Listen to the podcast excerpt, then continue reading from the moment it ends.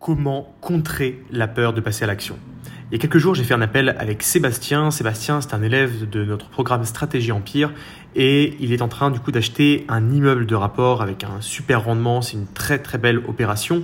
Et du coup, je l'ai appelé pour qu'on fasse une discussion par rapport à ça. Je l'ai interviewé par rapport à son projet et euh, j'ai répondu également à quelques questions qu'il pouvait avoir. C'était vraiment une super discussion et Sébastien, c'est quelqu'un qui est passionné, qui est motivé et ça fait plaisir d'avoir des élèves comme ça dans euh, mes programmes et vraiment, c'est quelque chose qui m'a qui m'a euh, fait très plaisir de discuter avec cette personne. Et du coup, je voulais te parler d'une chose importante, c'est un point que, que Sébastien m'a fait remonter euh, dans, euh, dans l'appel. Et en fait, c'est quelque chose que j'ai vu plusieurs fois avant et je voulais pas vraiment l'accepter parce que pour moi, c'était vraiment un peu en dehors de ma logique et je me suis remis un peu en question là-dessus.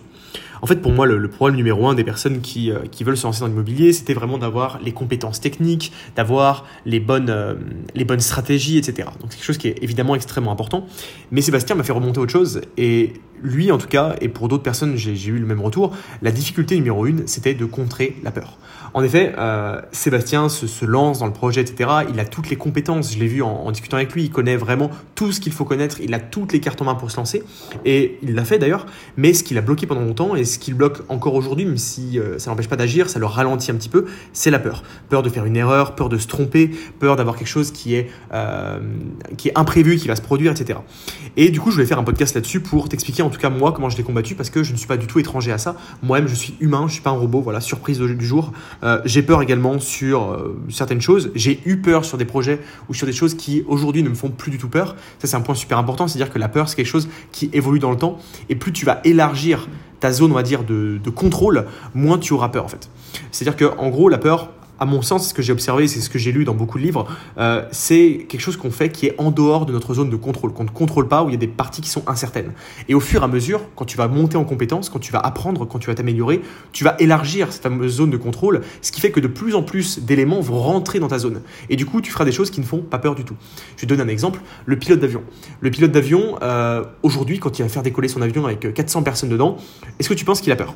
Non, il n'a pas peur parce qu'il maîtrise, il a des compétences, il l'a fait de des dizaines et des dizaines de fois, et aujourd'hui, c'est dans sa zone de contrôle.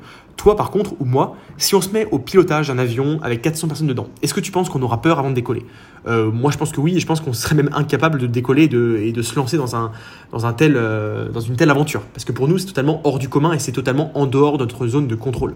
Et c'est pareil dans toutes les disciplines. Donc le travail à faire, c'est pas de ne pas avoir peur. Parce que le pilote, quand il s'est lancé au tout départ, il avait peur lui aussi. Il avait peur avant de faire décoller son avion. Il avait peur quand il a appris euh, dans ses premières leçons de pilotage. Euh, c'est normal. Par contre, la différence entre lui et toi, c'est que le pilote, bah, il a tellement pratiqué, il est tellement monté en compétence qu'aujourd'hui, c'est quelque chose qui est dans sa zone de contrôle et quelque chose qu'il peut faire en toute sécurité sans avoir peur. Alors du coup, comment euh, élargir cette fameuse zone de contrôle ben, Il y a plusieurs choses. La première chose qui est évidente, c'est la connaissance. C'est pour ça que je fais des programmes, c'est pour ça que je forme, c'est pour ça que moi je me forme également au quotidien sur des choses qui sont en dehors de l'immobilier ou beaucoup plus techniques. Parce que plus tu as de connaissances, plus tu as une maîtrise, plus tu as des compétences dans un domaine, plus ta zone de contrôle s'élargit automatiquement. Quand tu prends du retour d'expérience d'une personne, quand tu as accès à une expertise, quand tu as accès à du retour d'expérience sur des choses qui vont t'arriver à toi aussi, forcément, bah, tu modélises tout ça dans toi, ton avancée, dans tes projets à toi. Par exemple, tu vas voir que moi, dans un de mes projets, j'ai fait, je sais pas, euh, je sais rien, euh, qu'est-ce que j'ai pu faire une rénovation de tel type d'appartement, tu vas pouvoir voir comment je l'ai fait.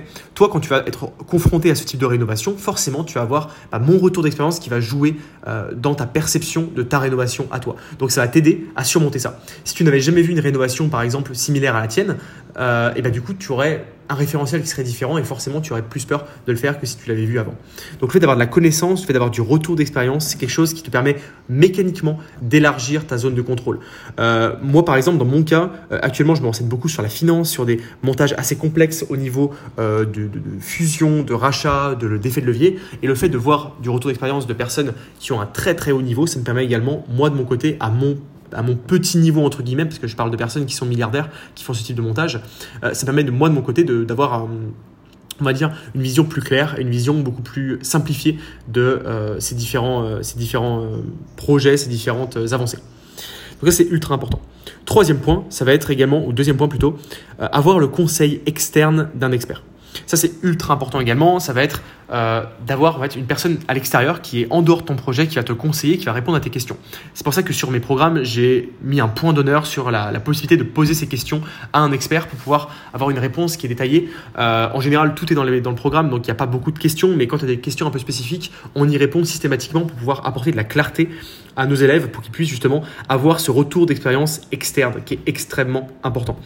Euh, ça peut être également au niveau, parce que généralement ce qui fait peur, c'est les travaux, d'avoir des conseils d'artisans. Ça, je recommande toujours à une personne qui est débutante de faire venir des artisans sur le chantier pour avoir, avant d'acheter hein, bien sûr, pour pouvoir avoir un, devis précis et des conseils, parce qu'il y a des choses qu'on ne voit pas quand on est débutant. Donc c'est ultra important d'avoir un conseil d'expert et généralement c'est très rassurant d'avoir une personne qui va apporter son regard euh, bah, de, spécialiste dans ce que tu veux faire. Troisième chose, c'est d'avoir une épargne de sécurité. Ça, j'en parle et j'en reparle. Euh, encore une fois, c'est ultra important. Euh, en général, chaque problème trouve sa solution et généralement la solution c'est toujours de l'argent. Voilà, c'est toujours de payer quelque chose. Bon voilà, il y a un imprévu sur un, sur un chantier, bah faut rajouter 1000, 2000, 3000 euros, je sais pas. Et le fait d'avoir une épargne de sécurité ou d'avoir pris large sur ton crédit en termes d'emprunt, ça permet d'avoir, on va dire, cette sérénité et de réduire considérablement la peur que tu vas avoir dans ton projet puisque tu te dis, dans le pire des cas, j'ai de quoi voir venir et je suis en sécurité quoi qu'il se passe. Donc ça c'est un point qui est super important et que j'ai souligné d'ailleurs à Sébastien. Et euh, quatrième point, ça c'est une phrase que je me répète très très très régulièrement quand je lance un projet qui est vraiment très très très nouveau pour moi, qui est en dehors de ma zone de contrôle. Euh, déjà, c'est un point important avant de rentrer dans ce, dans ce conseil-là, dans cette phrase. Euh, ce qui est important, c'est qu'il ne faut pas lâcher. Puisque le fait de, on va dire, de, de se lancer, en toute sécurité bien sûr, c'est ce qui va te permettre dans les autres projets de ne plus avoir peur. Si tu te bloques sur un élément qui sort de ta zone de contrôle, tu ne l'élargiras absolument jamais. Et du coup, tu ne seras jamais à même de plus avoir peur sur ce type de projet. Donc la première étape, c'est de se dire que c'est normal d'avoir peur et de passer outre ça pour pouvoir par la suite aller sur des projets plus gros avec des risques plus importants puisque tu seras capable de les maîtriser, que tu auras euh, l'expérience pour les contrôler. Donc ça c'est important. Il ne faut pas te dire non, bah, je ne peux pas passer à l'action parce que j'ai peur. Il faut trouver les moyens, avec ce que je viens de te dire, de surmonter cette peur, de passer à l'action et de, euh, du coup, mécaniquement élargir ces fameuses zones de contrôle. Du coup, la phrase maintenant qui est vraiment importante, c'est quel est le pire qui puisse arriver? C'est la phrase, c'est la question que je me pose à chaque fois que je lance un projet. Par exemple, je me lance un projet, un gros projet immobilier, je me dis quelle est la pire chose qui puisse m'arriver? Bon, est-ce que c'est que je, dois sortir quelques milliers d'euros en supplément parce qu'il euh, y a un imprévu sur le chantier? Dans ce cas, comment je peux contrôler, comment je peux contrer ça? Bah, avec de l'épargne ou alors avec un crédit immobilier qui est un peu plus important que ce que j'estime pour avoir une marge de sécurité. Donc du coup, voilà, il n'y a plus de risque. Ou alors quelle est la pire chose qui puisse m'arriver? Bah, Que mon appartement mette deux semaines de plus à se louer, bah, c'est pas très grave finalement, etc. Cette phrase-là, cette phrase-là, elle a pour but de te rassurer et de te montrer que finalement, il n'y a pas grand-chose qui va être grave dans ton projet. Euh, quand, tant que c'est en ta, euh, on va dire, zone de maîtrise, tant que c'est raisonnable par rapport à ta situation, le risque, il n'est pas énorme. Euh, il y a peu de chances que ton immeuble s'écroule ou que je sais pas, euh, il y a un incendie dans le tu as une assurance, etc., etc. Donc, en fait, quand tu te poses cette question, ça permet à ton cerveau d'aller chercher la pire chose qui puisse t'arriver et du coup de te rassurer parce que mécaniquement tu vas te rendre compte que c'est pas si grave que ça. S'il faut rallonger quelques milliers d'euros, bon bah voilà, si tu l'as prévu en amont, tu as ton crédit qui te permet de, le courir donc c'est pas du tout un problème. Si c'est que ton appartement, euh, tu as peur de pas pouvoir le louer, bah dans tous les cas, euh, tu fais une étude de marché pour te rassurer là-dessus. Si tu as peur que je ne sais pas, euh, tes locataires ne payent pas, bah tu prends une assurance, etc., etc. Ça permet de trouver des solutions et de te rassurer dans ton passage à l'action. Parce que ce qu'il faut comprendre, c'est que la peur, c'est quelque chose qui, qui, vient de notre cerveau reptilien, notre cerveau ancestral qui vient de nos, ancêtres hommes préhistoriques et que généralement c'est pas très rationnel. Euh, les peurs sont souvent plutôt émotionnelles. Se dire qu'on a peur, c'est généralement quelque chose qui peut être un petit peu irrationnel et qui va en fait trouver une solution euh, totalement rationnelle. On a généralement peur de manière un petit peu incontrôlé. Et le fait de poser quelque chose de rationnel, donc quelle est la pire chose qui puisse m'arriver, ça permet bah, du coup de rationaliser cette peur et de se dire que finalement c'est pas si grave que ça et qu'on peut euh, finalement euh, se lancer en toute sécurité. Voilà, c'est un point qui est super important. J'espère que ça t'a aidé. J'espère que ce podcast a pu t'apporter de la clarté par rapport à euh, la peur, par rapport à comment contrer cette peur.